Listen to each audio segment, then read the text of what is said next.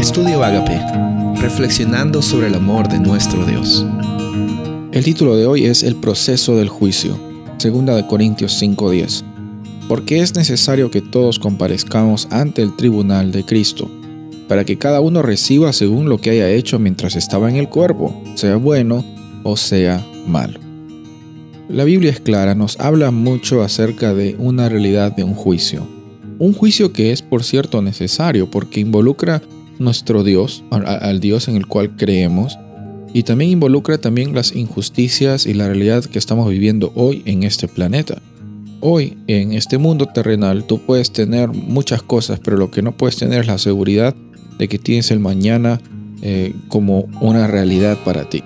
No, no tenemos nuestra vida comprada, no tenemos nuestro futuro asegurado, eh, hablando terrenalmente. Porque hablando en, la vida eh, espiritual, hablando en cómo es que Dios provee para ti, en Jesús tenemos la certeza de que existe eternidad en nuestros corazones, incluso cuando las circunstancias negativas vienen a nuestras vidas, incluso cuando algunos seres queridos están eh, tratándonos de una forma negativa o cuando alguien en el trabajo, con un vecino, incluso si en un momento nos toca descansar en el sueño de la, primera muerte, en la muerte terrenal, sabemos que existe en nuestras vidas eternidad reservada para nosotros por las, la realidad de Cristo Jesús. Pero en estos días hemos visto que también hay un proceso, hay un proceso de juicio en el cual Dios no hay un momento en el cual no está interviniendo por ti y no hay un momento en el cual está demostrando que su carácter es un carácter de amor. No hay un momento en el cual en tu existencia Dios te abandonó para que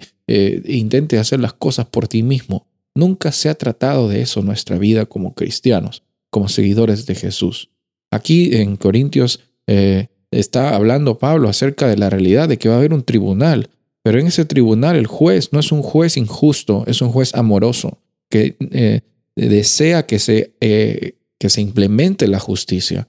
Y lo más hermoso es que en ese tribunal, al lado derecho, también encontramos a Jesús como nuestro abogado, como nuestro defensor, como nuestro Salvador.